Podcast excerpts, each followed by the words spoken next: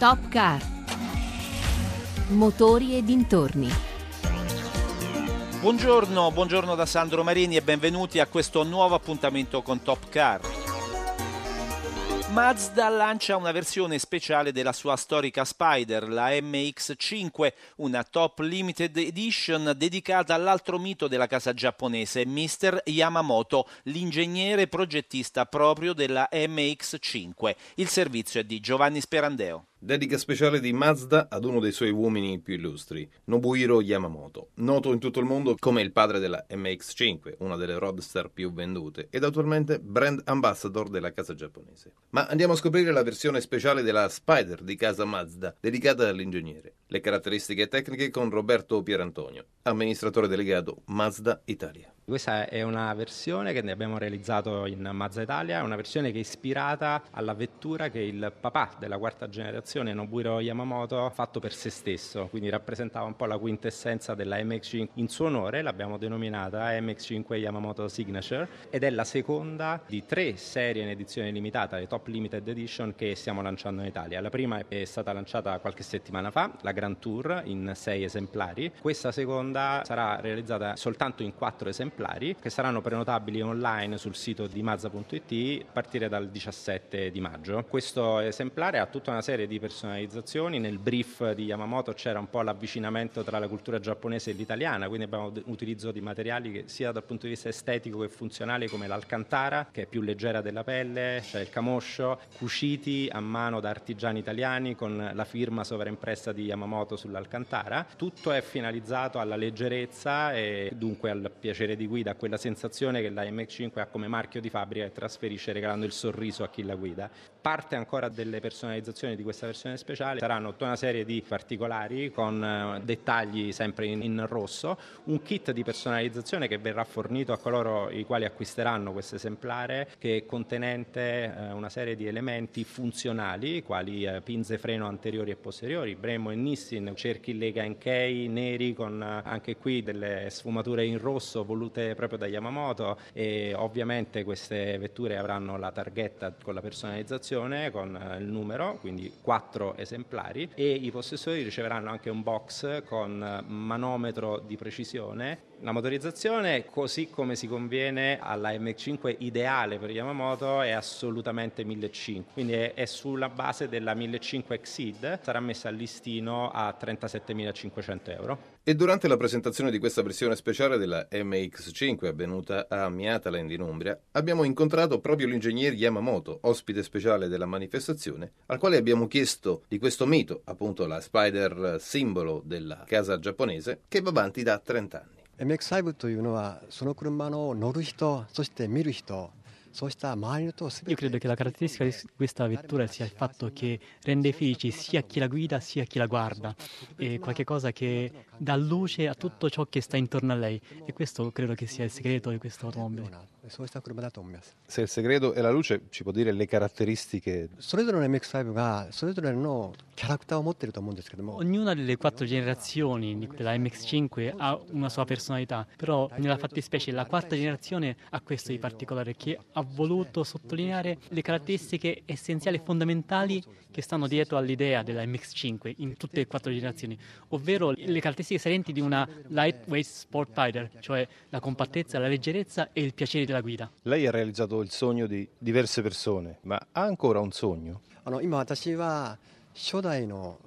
Certamente ho un sogno e il sogno a cui io sto lavorando attualmente, ovvero in questo momento eh, mi sto occupando del lavoro di restauro di tutte le MX5 della prima generazione, sono automobili che hanno ormai quasi 30 anni e vorrei che eh, attraverso questo lavoro di restauro i proprietari di queste macchine potessero continuare a usarle ancora per tanti tanti anni a venire. Io in questo mi sto impegnando e il mio sogno è che questo mio progetto possa avere successo.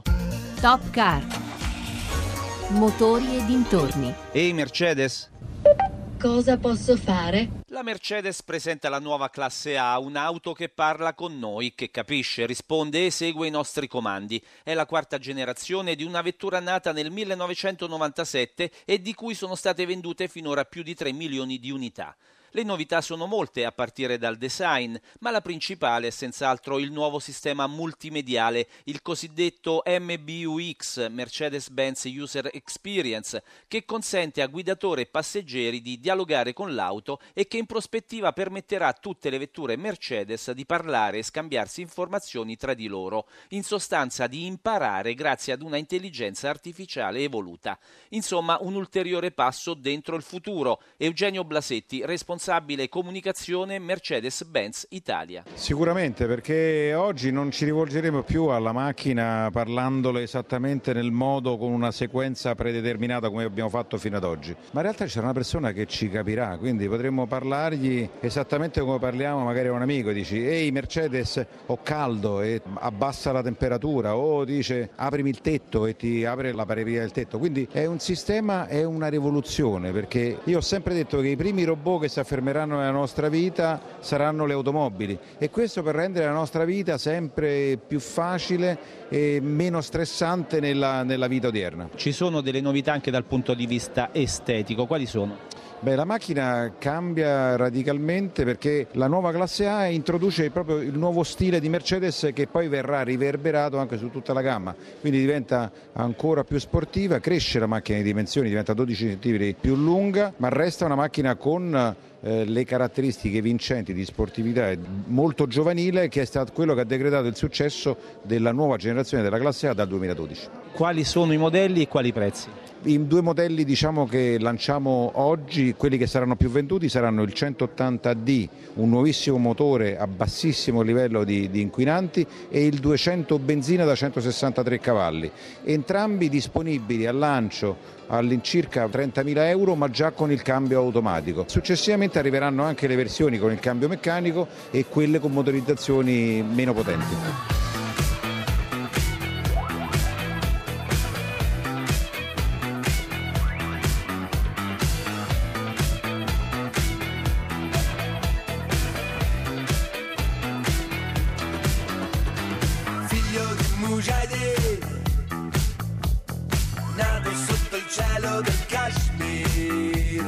Perso il paradiso ma l'Europa è così. Cerca il diavolo negli occhi degli altri.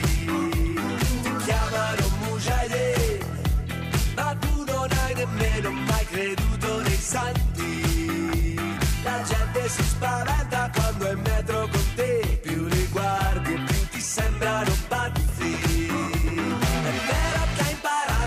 canzoni di Farrell tutto sommato fai una vita normale.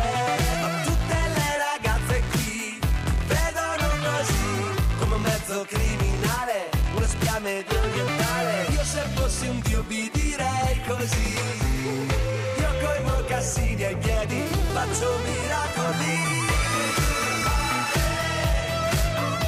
voglio girare il mondo non andarci contro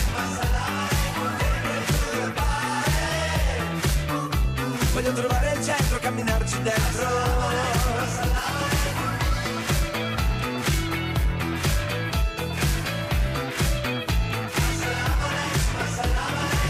Non sono un mujahideen, ma nel cuore porto il fuoco del Kashmir. La luce della fede mi ha portato fin qui, come il vento soffia dietro ai miei passi. Giuro che ho studiato nelle scuole migliori. So che gli alcolici ti portano fuori. Ma il giorno del Signore qui è sempre venerdì. Questa vita occidentale, no, non è così male. Io se fossi un dio ballerei così. Io con mocassini ai piedi faccio miracoli. Voglio girare il mondo, non andarci contro. Voglio trovare il centro, camminarci dentro.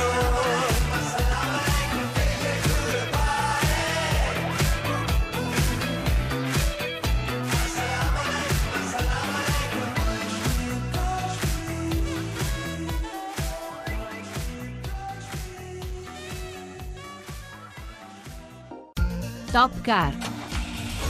Motori e dintorni. Pininfarina e Mahindra insieme per un nuovo e ambizioso progetto che nel 2020 vedrà il lancio di un'automobile di gran lusso. Il battesimo del marchio Pininfarina sarà con una hypercar elettrica, i particolari nel servizio di Carmelo Lazzaro. Finora la firma l'abbiamo vista essenzialmente sulle carrozzerie dei modelli commissionati dalle case automobilistiche e sui progetti per prodotti industriali. Adesso Pininfarina segna una nuova svolta nella propria storia. Nasce un nuovo marchio, Automobili Pininfarina. Una sfida stuzzicante e affascinante che l'azienda italiana condividerà con la casa automobilistica indiana Mahindra. Pininfarina realizzerà auto elettriche di gran lusso. A lanciare l'ambizioso progetto i vertici delle due case automobilistiche. Paolo Pininfarina parla di sogno che si realizza si aggiunge all'attività tradizionale della Pininfarina che ci tengo a confermare rimane la stessa, nel senso che la Pininfarina è un'azienda di servizi, di design e di ingegneria che ha più di 100 clienti in giro per il mondo, alcuni conosciutissimi nell'automobile e non solo. Ecco, a questa storia diciamo, si affianca una nuova storia che inizia oggi con la creazione di un'altra società e che produrrà delle automobili utilizzando il marchio Pininfarina e utilizzando quindi il design proveniente dalla Pininfarina, eh, l'ingegneria ingegneria proveniente dalla Pininfarina e dal meglio del possibile nella mobilità sostenibile e tanta tecnologia corsaiola e eh, di prestazione proveniente dalla Formula elettrica, in particolare dal team Mahindra Racing. Cosa avete in mente? L'obiettivo è il 2020? L'obiettivo è il 2020, tra l'altro coincidono con i 90 anni della Pininfarina e coincidono secondo me con l'inizio del decennio dell'elettrificazione. Noi facciamo, abbiamo in testa eh, come automobili Pininfarina Farina il progetto è una vettura di gran lusso, un hypercar elettrica e quindi all'alba del, degli anni 20 noi eh, presentiamo sul mercato questa hypercar come automobili Pininfarina che dovrebbe essere un po' un riferimento della performance nel mondo della mobilità sostenibile. L'esordio di automobili Pininfarina sarà dunque nel 2020 con una hypercar 100% elettrica che svilupperà grandi prestazioni. Anand Mahindra, presidente della casa automobilistica. Su quale modello di automobile state lavorando? Cosa vedremo su strada? We want to make a car which will be at the very top Vedremo sicuramente una supercar che ehm, sarà disponibile a un prezzo inferiore dai 2 milioni, non possiamo dare informazioni specifiche a riguardo. Quello che si vedrà appunto sarà una macchina di lusso, ma una macchina di lusso completamente sostenibile, con delle tecnologie appunto green, sarà un lusso senza peccato. You will get luxury without guilt. Top Car. E adesso parliamo di Call con Nicola Desiderio, giornalista specializzato nel settore motori che collabora con la trasmissione di Rai 1 Easy Driver e con altre testate specializzate al microfono di Giovanni Sperandeo. L'e-Call è la chiamata automatica d'emergenza, è obbligatoria su tutte le automobili e i veicoli commerciali leggeri di categoria M1 e M1 immatricolati dopo il 1 aprile del 2018. Lo stabilisce un regolamento dell'Unione Europea del 2015. La funzione funzione dell'e-call è essenzialmente quella di chiamare i soccorsi in caso di grave incidente e trasmettere automaticamente la posizione e i dati della vettura. Nel caso che avvenga un grave incidente che è segnalato ad esempio da una forte decelerazione oppure allo scoppio dell'airbag, l'e-call dice con precisione dove è il veicolo e chiama automaticamente la centrale operativa. L'operatore accerta lo stato di coscienza e se gli occupanti sono in grado di rispondere chiede qual è il loro stato di salute e di che cosa hanno bisogno. Se invece non ottiene risposta risposta vengono attivati i mezzi di soccorso più opportuni nel modo più rapido possibile. Quindi l'automobile è dotata di determinati sensori interni che fanno scattare l'allarme e quindi poi il sistema di e-call. Ci sono dei sensori che segnalano, che tipicamente segnalano dei fenomeni che si verificano quando ci sono dei gravi incidenti, come appunto lo scoppio dell'airbag o una forte decelerazione. Studi statistici realizzati ci dicono che il 50% delle persone potrebbe essere salvata grazie a questo sistema. Allora, le statistiche dicono che l'ICOL può velocizzare i tempi di soccorso del 40% in città e del 50% oltre nelle aree non urbane. E le statistiche dicono anche che l'ICOL può diminuire del 6% le conseguenze dei ferimenti gravi e del 4% i decessi, che a conti fatti vogliono dire 2500 morti in meno in Europa ogni anno. Dato che l'e-call sembra essere diventato un elemento fondamentale delle nuove macchine, la Bosch ne ha realizzato uno portatile, un elemento retrofit. Diciamo che il dispositivo dell'e-call eh, nelle nuove macchine sarà nascosto, sarà segnalato soltanto da un pulsante OSS che può essere azionato anche dall'automobilista eventualmente. Il dispositivo tra l'altro si attiva solo nel momento in cui avviene l'incidente, quindi non eh, funziona costantemente e quindi tutela la privacy degli occupanti. E poi ci sono dei dispositivi molto semplici che possono essere diciamo, installati come accessori retrofit, come si dice adesso, ma come ricambi praticamente. E la Bosch ne produce uno molto semplice che può essere semplicemente infilato nella spina dell'accendisigari, direi molto comodo e dimostra quanto semplice possa essere un dispositivo di sicurezza, ma quanto possa fare per le vite delle persone che viaggiano sulle strade. E quest'ultimo strumento si utilizza via Bluetooth con un'app che c'è sullo smartphone del guidatore. Ci sono queste funzioni in più che naturalmente riguardano la connettività della vettura, funzionano col telefonino dell'utente o del guidatore e questo è emblematico di quello che sta succedendo all'interno delle nostre vetture. Le nostre vetture sono sempre più connesse, ci sono sempre più servizi all'interno delle nostre vetture, le nostre vetture sono in pratica pezzi di quello che noi chiamiamo oramai Internet delle cose. Top Car.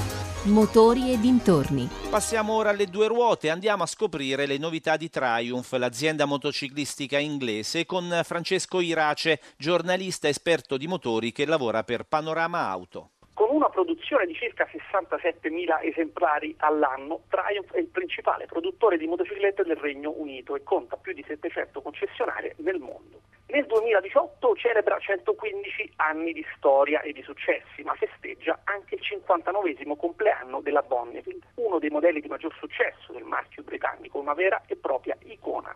Per l'occasione Triumph ha deciso di far rinascere quel modello iconico prendendo una Bonneville T100 e affidandola a Lucky Croci di Chaos Design, il quale in pochissimo tempo ha creato una special che riprende proprio i colori della prima Bonneville è un'edizione speciale e non è destinata alla vendita, può essere solo vinta da coloro che parteciperanno al concorso Spirit of 59. Per parteciparvi bisognerà prenotare un test ride sul sito ufficiale Triumph e provare un esemplare della gamma entro il 31 maggio.